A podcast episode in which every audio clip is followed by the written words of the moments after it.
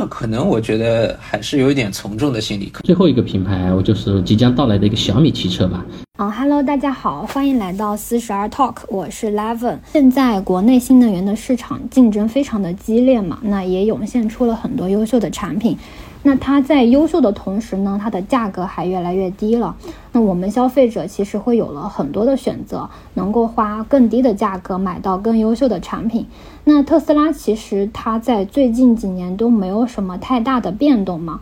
嗯，在这么卷的市场环境下，它还是能够一直维持一个比较稳定的销量。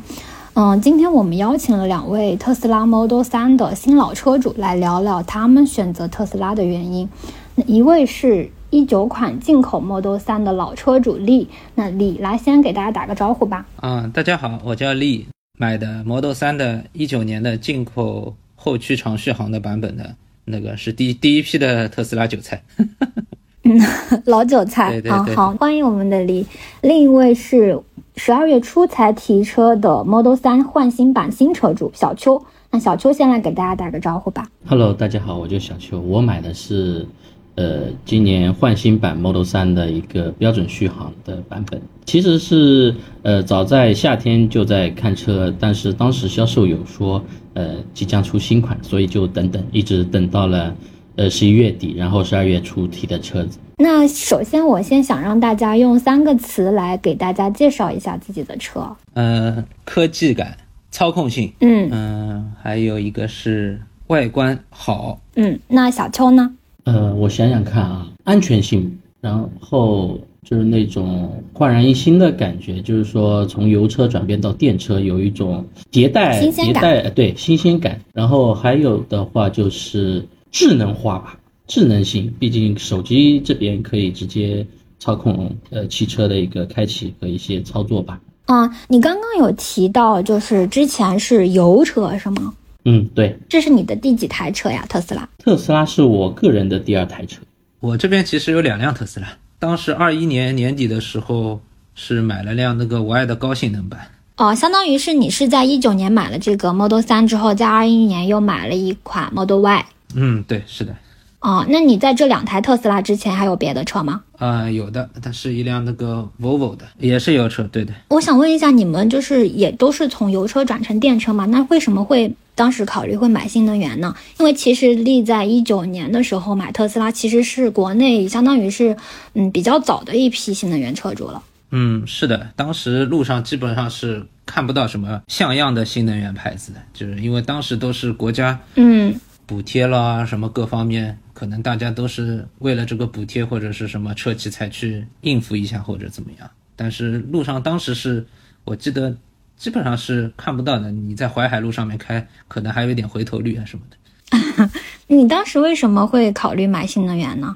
嗯，因为当时我上班的地点比较远嘛，大概像上下班通勤的话要六七十公里，然后后面的话，后面单位搬搬迁了嘛，又搬到奉贤去了。那我家住虹口的话。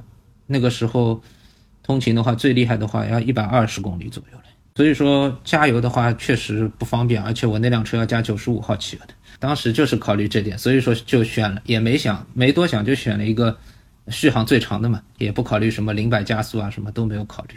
嗯嗯，哎，你那个续航有多少呀？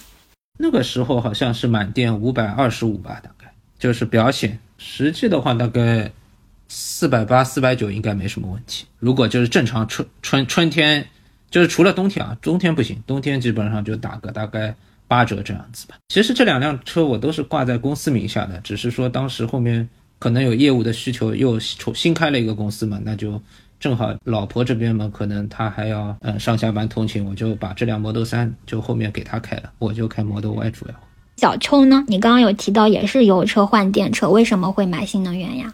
我是也有一部分原因跟李是一样的，就是因为可能日常上下班或者工作的时候，呃，业务的一个接洽比较频繁，然后出车呃比较多，所以呃这一方面也考虑在一个目前新势力或者新能源这个比较呃遍地开花的时代，呃想购入一辆呃出车成本比较低的一个新车，其次就是呃。上半年跟朋友正好聊起一个三岁整数生日，呃，当然是呃我老婆三岁整数生日，送什么礼物好？他跟我聊起，我就想到要不送个能力范围之内的一个呃电车，所以我这辆车大部分是主要买给我老婆的，然后但是呃目前来说就是两个人一起开。哎，那想问一下，你们当时在买这个新能源的时候，考虑的就是几个关键因素会是什么呀？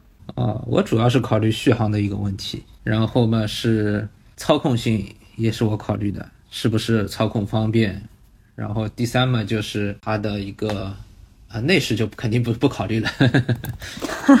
嗯，其实当时吸引我其实也是它内饰，因为我不太喜欢。那种中控台上很复杂的这种按键，我觉得就简简单单就其实挺好的。我这边的话，呃，三个关键因素可能是质量、价格和一个续航。哦，它那个新三的标续是有六百多公里，对吧？它应该是一个 CLTC 的呃显示，然后呃回到呃车内，我这辆三就变成了一个四百二十二的一个，可能是一个 WLTC 的。呃，显示吧。你们刚刚有提到，就是在买车的时候会考虑的这一些关键因素。那特斯拉也是在这些点上打动了你们吗？那我想问一下，就是你觉得最喜欢它的一点是什么呢？我这边最喜欢的可能就是它的一个操控性吧，因为它的一个不管是提速啊，还是说转弯啊，各方面很跟自己的手，就是可以说，如果用专业词汇来说，就是可能它的操控没有什么虚位。就可能方向盘一打，它就给你有一个明显的一个反馈感，而不是说有些其他的车不能指哪打哪这种感觉。那那个电门呢？电门的话，因为我是后驱版的嘛，可能呃平时开你感觉不到，它可能在下雨天的时候，可能有的时候在高架上啊什么经过那种一段一段桥梁的时候，它可能有的时候会有一点打轻微的打滑，所以说的话，这一点就是可能稍微要注意一点。其他倒是没什么。我这边的话，应该是，呃，对比过其他新能源汽车之后，感觉新款 Model 3的整整车的一个呃行驶品质，包括风噪和一个底盘的一个感受吧，呃，属于是体验最好的。当时，呃，因为我之前的油车也是一辆相对来说操控还不错的一个车子，所以。对于这个行驶品质还是比较注重的，我当时就看中了换新版，呃，更新的双层夹夹胶玻璃，然后，呃，新调教的一个底盘的滤震，然后选择的它。哎，其实你们原来有在说，就是用三个词语给大家介绍自己车的时候，大家都有谈到，比如说它的科技感，然后。智能化、安全性这一点，哎，我想问一下，嗯，你们在买这个嗯电车的时候，会很考虑它的智能化吗？因为其实现在国内的这一些新能源品牌的产品，它的智能化都做的比较好，不管是在语音交互上呀，还是在嗯那个辅助驾驶方面呀。你们如果比较看重智能化的话，就是为什么会选择买特斯拉呢？我因为当时买的时候，基本上。它基本上算算那个行业领军了吧，就是辅助驾驶，基本上就是一个普通的 A P 就基本上能满足日常驾驶了。所以说当时我也没考虑买那个 F S D 嘛，因为到现在 F S D 还没有完全落实下来嘛。那现对于现在来说，确实是在辅助驾驶上有太多的品牌可以跟它相抗衡了，比如说很多上遥遥领先的那种品牌啊，或者是现在新兴起直秀一些上汽的。那个智己啊，这些我觉得都还不错的。嗯，哎，你在二一年增购那个 Model Y 的时候，其实市面上也没有太多可以比较的电车，对吧？是的，二一年的时候也没有。其实真正的电车的国内的元年的话，基本上是从二二年开始。去年就是那一波，基本上还送混动的时候，那个时候先是吉利、领克先是一波带起来，一波混动的销量带起来，然后。接下来就是一些极客啊，包括像比亚迪啊一些后起之秀。其实买 Model Y 之前，我是去试过小鹏，但是当时就是它的 P7 嘛，啊，我就感觉它那个按键啊，包括操作啊，方向盘，就那个时候感觉和油车没啥区别，所以说对我没什么有太大的吸引力。后面就是直接试完就放弃了。嗯，其他没有，因为当时也就是我印象当中，好像除了特斯拉就是小鹏了吧。未来的话，当时就没怎么考虑，因为可能当时它的一些规划各方面还没有那么完善吧，感觉。嗯，明白。那小邱呢？我当时在买的时候有考虑过哪些车呢？呃，其实我是这个选车时间拉的战线是比较长的。我从年中开始就有开始试驾，小鹏也好，比亚迪也好，极客，呃，蔚来，呃，我都有试驾过，所以整体的一个试驾的感受我都是比较摸得清楚的。当然，在我试驾他们的时候，新款 Model 3还是没出来。我如果是对比。呃，旧款的 Model 3和 Model Y 的话，特斯拉的一个产品竞争力并没有说是跟国产的新能源势力有拉开比较明显的区别或者是差距。所以一开始我也是对智能驾驶这一块还是呃比较注重的。但是，比方说去我试驾了小鹏，小鹏的 NGP 呃和华为系辅助驾驶的一个系统，我都有尝试着使用过，但是最终。导致我不选择小鹏或者问界的一个原因，就是可能在车身制造的一个工艺上，或者本身对产品的质量的一个信心上，我是并没有像特斯拉给我的一种感觉是比较好的。因为我试驾小鹏 G 六、G 九，就单单一次试驾的体会，都能感觉到一款车型能有不止一个的小问题，是让我可能内心不太。能直接接受它的一个原因，我担心后续可能会出现更多使用上的一个问题，所以我最终没有选择他们。呃，回归到最后选择特斯拉 Model 3，是因为确实在试驾的时候，我是没有遇到关于一些车自身品质质量的一个问题，所以最终它那个质量给我的信心更足，然后我弱化了呃辅助驾驶这一块的一个需求。可能说是国产更加注重在功能性上的一个丰富化，然后，呃，在展现这一些功能性上，时它并没有完全相当于一个工艺上的一个掌控，多少会出现一些呃瑕疵，让我感觉到虽然你有，但是你没有完全把这个东西做好呈现给消费者，反而可能就影响到消费者的一个体验。嗯嗯，那如果你当时嗯没有买特斯拉，你的第二选择会是什么呀？我可能会选择极客的零零七啊，就是现在即将要上市的。对，因为我我在选车过程中其呃蛮关注一些新车的出品，呃，极客的零零七的话，呃，让我感觉到可能它是一部性价比更加好。然后在所有国产的新势力当中，我觉得极客的一个设计也好，颜值也好，内饰的用料也好，还是可以认真考虑的一款一个品牌和车型吧。嗯，哎，那你当时有试驾过零零一吗？我有试驾啊，那当时为啥没有买零零一呢？呃，零零一首先是我认为现款的零零一已经走走到了这个产品呃生命的周期的末呃末尾。可能它要迎来换代，换代之后，它这个价格可能就不是现在这个价格的起步。其次，我在试驾过程中，虽然销售有给我展示，呃，有跟我讲这辆车具备呃空气悬挂，呃，然后其他的一些呃多少的一些功能或者配置，但是我觉得它这个空气悬挂跟理想的 L 八之类 L 系列配备的空气悬挂。呃，还是有点差距。它过坑的时候还是呃比较硬、比较颠，然后底盘传上来的声音，呃，过坎的声音也有点大。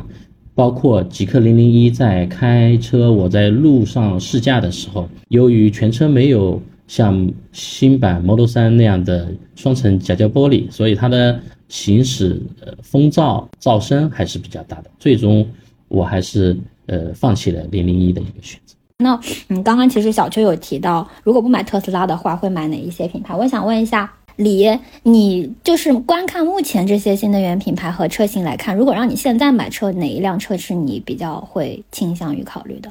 嗯，如果我没买特斯拉的话，我现在可能会考虑那个吉利现在的那个路特斯的那个品牌，因为我两辆车加起来价格也差不多，就是它一辆车的价格。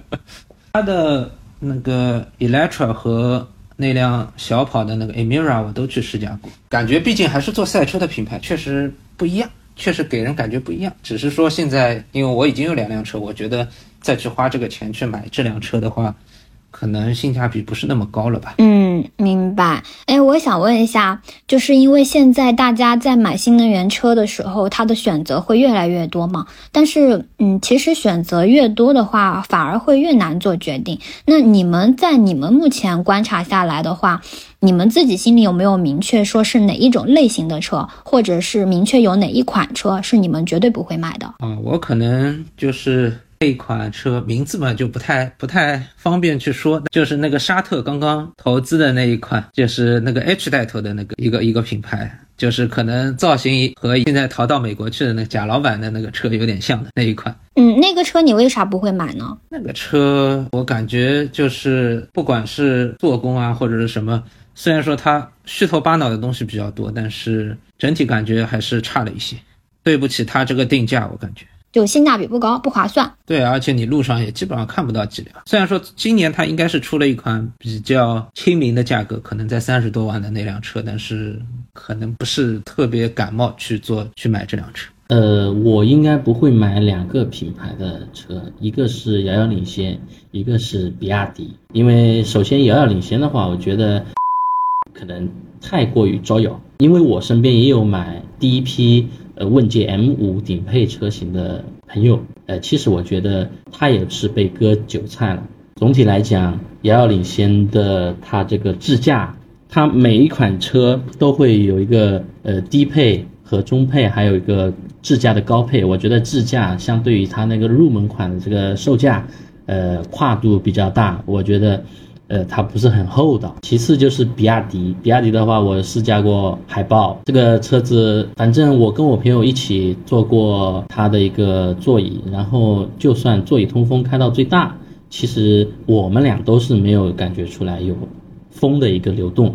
其次，呃，网上也好，朋友间谈论，然后亲眼看到也好，呃，比亚迪的车，呃。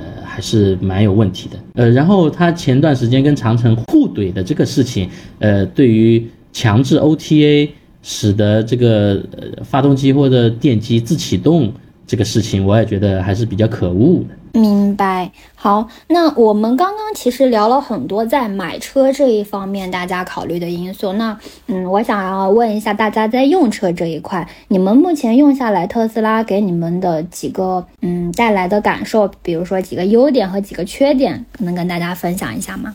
优点，优点就是它的一个操作性啊，包括提速啊，包括。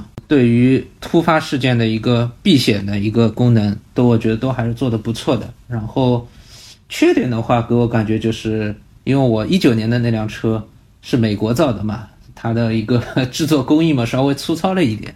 然后，然后风噪啊各方面胎噪还是比较大的。然后就还有就是避震比较硬，就这三点。哎，你你你在看那个新版特斯拉那个 Model 三出来之后，你有心动吗？好，我没什么心动，因为特斯拉我已经有两辆车了。我觉得现在万变不离其宗，无非就是把电池电池它也没变大，反正特斯拉的电控还是不错的。嗯，我跟你其实有一些相重合的地方，就比方说优点上面，它这个 Model 3的操控肯定是比较 top 级别的，车身跟随性特别好，呃，配合电动车的电机动力响应比较快，超车变道都是比较干脆的。然后特斯拉还呃比较争议比较多的就是一个标准动力回收。其实呃虽然我开的不久，我十二月份才开上特斯拉，但是我已经在开始使用它。其实只需要比较少的时间适应，几乎可以不再使用刹车踏板完成这个减速的一个控制。然后我从油车转变过来，就是它手机可以控制这个车，比方说夏天呃夏天提前降温。冬天提前预热，呃，都是比较提升体验的。然后，呃，最后的话，厂家特斯拉，呃，几乎保持着所有车型的一个 OTA 升级，呃，使得这个特斯拉也，呃，特斯拉成为了一个养成型的汽车。我觉得这个人系统层面的人性化肯定是越来越好的。这这几点就是我感觉到的比较明显的一个优点。然后缺点的话。呃，我觉得是正前方，呃，确实少了一个观看车速的仪表盘，呃，车速显示不太直观，经常我发现在路上超速了，然后自己感觉不到。然后，呃，我这个新款的屏幕挂档，呃，没办法盲超，这个跟以呃，比方说其他车子的怀挡，它其实是呃具有比较大的一个体验呃区别的。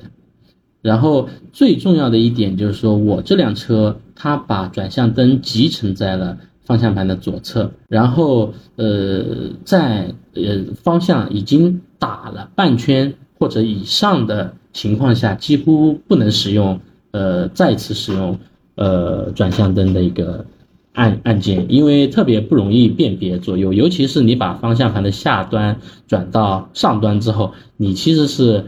呃，很难判别，我非常不容易按到按键，在连续转弯需要呃打方向的情况下，这个转向灯特别不适应。嗯，我也不太明白为什么特斯拉要把就是它的那些，比如说挂档呀，然后打灯呀，全部都要精简到这种地步。我我觉得我的理解可能是第一点，它就是整车内是一个简极致的简约。其次一点，他就是想改变行业的呃规则，或者说他想打破行业传统的一个呃固板印象吧。他可能自己觉得有自己这么庞大的用户基础，有这个底气。嗯，好呀。那刚刚有聊到了买车和用车这一块，接下来想问一下大家的观点，就是，嗯，总是会有人评价对特斯拉的评价，就是说特斯拉嘛，就是卖个牌子。那对于你，对于这种说法，你们是怎么看的呢？特斯拉其实可以说是整个新能源行业的一个标杆吧，因为在当年一六一七年的时候，刚刚到中国的时候，国内基本上都没有一辆像样的那个新能源车，就是基本上都是。为了一些补贴啊，或者怎么样，车企去去为了应付这个补贴，所以说才去制造那些车。但这些车可能他们现在的结局可能就是丢在废弃厂或者怎么样。其实那段时间根本就是没有没有一个像样的一个整体的一个发展趋势。但是特斯拉进来之后，就是特别是从 Model 3第一批进来之后，整个把整个新能源市场就像鲶鱼一样搅动起来。哎，大家发现，哎，既然这电车能续航能达到五百公里，那确实是一个很不错的一个。说实话，就是可能我在长三角走走都没什么需要担心了，而且这时候超级充电桩啊什么都开始慢慢铺开来了。所以说，你看现在未来它就有一些换电的业务，这也是一个不错的一个发展的一个路径，另辟蹊径。毕竟你充电桩的数量可能是有限的，但是你换电的话，可能不管是在时间上啊，或者是成本上，可能都会有所节约吧。国内的这些品牌，它刚刚其实有提到，在各个方面都蛮优秀的嘛，然后价格也比较实惠。那你们觉得，为什么特斯拉的销量仍然能够保持一个比较稳定的增长呢？这个可能我觉得还是有一点从众的心理，可能大家还是那么多车企，包括像刚刚小邱提到的极氪零零七，那这当时做了一个视频，后面不是被网上很多。进行一些诟病啊，或者怎么样，包括像华为的问界啊、智界啊，这些都都是以特斯拉作为一个竞品、作为一个标杆来进行针对它的一些叫什么超越或者怎么样。说明你既然能成为一个龙头的老大，所以说就是大家可能还是会以你马首是瞻，然后对它进行一些改良或者怎么样。所以说的话，还是可能对于大众来说，你既然要拿特斯拉去比，那我觉得特斯拉可能就是龙头的，或者是行业里面比较厉害的。毕竟这个市场上销量为王嘛。呃，对于这个特斯拉这个品牌啊，它是不是一个牌子货？嗯，其实呃，一般人其实心里都是有数的。呃，比方说它这个销量其实挺能反映一个客观现实的，因为呃，尤其是在呃最近两年，呃，国内新能源呃。相相当于是百花争鸣，大家都在极力推出自己的性价比车型，或者说功能层面推出自己的一些独有的、独占的一些功能，呃，配置也都往上拉，呃，但是总体来讲，特斯拉还是相当于是呃占据着比较龙头的一个呃销量，相当于说，呃，当真的要掏钱。呃，把自己真金白银的钱掏出去的时候，消费者其实都不是傻子，他们大家都肯定会更加倾向性的把钱花在自己心目中的刀刃上。所以，呃，为什么选特斯拉？他们肯定多少排除一些从众的消费者那一部分销量，很多人其实都是愿意去研究我要买什么车，我买车的一个需求在哪里。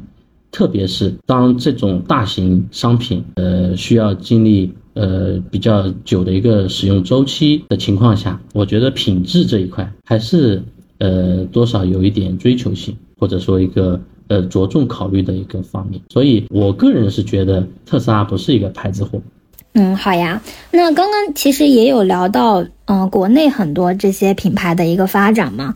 那嗯，现在目前中国的这个新能源市场的环境啊，非常的激烈。那企业他们去，嗯，为了在这个环境当中生存，就不得不。向内去提升嘛，去提高自己的品牌啊，以及产品的核心价值。那我想问一下两位，你们对于目前这些新国内的新能源品牌，你们嗯比较看好哪一个的发展呀？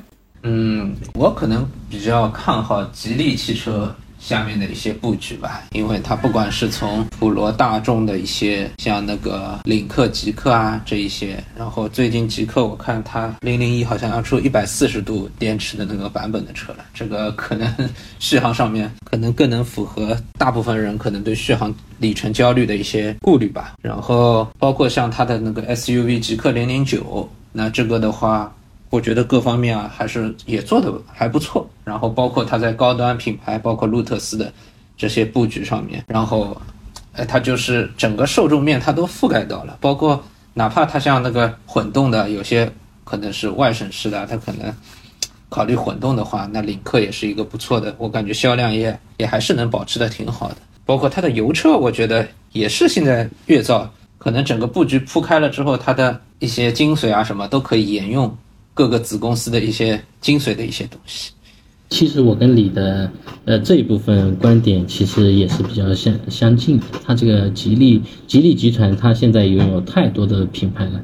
它入门级的自家的吉利几何系，其实都是比较用的比较多的，销量比较不错的。然后再往上拔高一点，就是极客这个品牌。其实我觉得极客的话，它。外观也好，内饰的设计和用料都是我比较认可的。呃，这是极客这个品牌。假如说，呃，还有其他品牌，我我觉得我个人希望是小鹏。呃，如果能把品控和质量，呃，做上去，我是愿意接受小鹏这个企业的，因为我觉得它可能也还算是注重呃技术层面的一个积累。最后的话，最后一个品牌，我就是即将到来的一个小米汽车吧。当然，毕竟小米进入什么领域，它可能都被称为价格屠夫。我我也我也想看看小米汽车到底能做出一个什么样的，会不会让人呃让消费者产生冲动的一个呃消费的一个选择。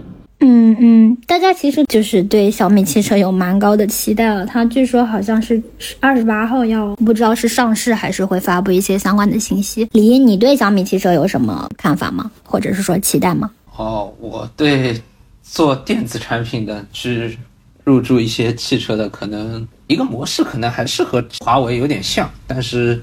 小米的话，它可能在成本控制上可能会更加压价压的比较厉害吧。电车这个东西还是一个受众面的问题，它倒不是说一定是你什么什么吸引到它，它可能我有一些朋友他买蔚来，可能就觉得哎蔚来，可能女孩子更喜欢它的内饰啊，或者是。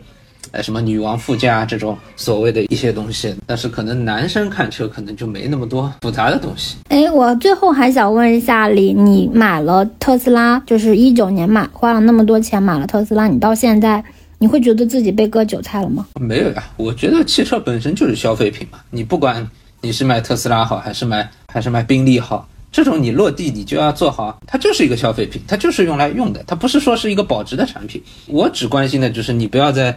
一直让我后期的维护成本很高，那就其实就可以了。而且我这辆特斯拉的话，上个礼拜六应该已经开到十二万公里的吧？因为后面我换五爱了嘛，后面的里程数也没有加上。如果我那辆五爱不买的话，我可能已经开到将近二十万公里。那对于油车来说，如果城市通勤你正常的一辆车八毛到九毛一公里来算的话，可能已经十八九万已经回来了。所以说，对我来说也没有什么太大的一个在乎的这这个点吧。因为如果你去加油的话，你可能也加掉二十万了，对吧？可能有些人对价格特别敏感，或者是怎么样，但我觉得大家就秉持着一个对于汽车是个消费品的一个观念来对待就可以了，不要有太多的想法。那按照他们的想法，那。我二一年买的，我爱当时是三十六万九千九吧，就是高性能版嘛。那后面最最疯狂的时候涨到四十二万多，那对于我来说我也无所谓，那它涨就涨呗。那反正现在也就跌跌回原来我买的那个价格，稍微再跌个几千块钱，那对我来说没什么，也没什么太大的波动。因为你决定买这个品牌了，你可能你就做好有这个预算的准备，其实不用想太多。因为电车它本质上你可以把它理解为是一个手机。这是一个电子产品，那电子产品的属性和油车的属性它是不一样的，它你不能以那个所谓的一个保值或者怎么样来来对待它。小邱有什么想说的吗？在这一块？呃，我觉得也是一样的，就像你说的，它就像一个大型的手机，你看人家手机肯定会降价，那你可以一直当等等等，一直能等等到优惠更多的优惠，但是呃，特斯拉。至少不像手机那样只会降价，就像他呃你说的，他那辆呃 P 版的 Model Y，它后期有从三十六万多涨到四十多万，那你可能，那我我们这个时候就会觉得，难道就自己就真的赚大了吗？呃，一般也不会。这个车子这个东西，消费品肯定是会在整个生命周期里是向下走，呃，价格是向下走的一个趋势。买了肯定是会有降价，自己本身就是一个商品的一个规律，不会去太多在意这个价格的关系。就像我现在买的，呃，新款 Model 3，我也是第一批车主，我后期我肯定认为它也会为了迎合市场的一个销量，做一些价格上的变动，但是，呃，我这边也不会特别在意。好呀，那最后想想问一下两位有什么问题想问对方吗？或者还有别的想说的吗？别的想说的，可能就是大家在买车的时候，可能还是考虑到自己一个日常通勤吧。就是如果日常开的不是很多的，我觉得去花这些钱去买新能源，我觉得意义也不是很大。因为可能一辆车现在油车也各方面油耗各方面都做得挺好的，而且现在整个市场被新能源车压着打的时候，可能你去入手一辆心仪的油车，我觉得如果通勤不是。很远的话，只是日常代代步啊，或者怎么样，我觉得也不一定要去买新能源车，也不是说趋大趋势是这样子，你就一定要去买新能源车，这个没有这方面的说法。嗯嗯，小邱有什么想说的吗？最后，嗯，我我比较想说的就是，其实整个全球的一个消费者，其实选择哪哪款车型，呃，哪个品牌，其实。大多数基本上都是产品力导向的。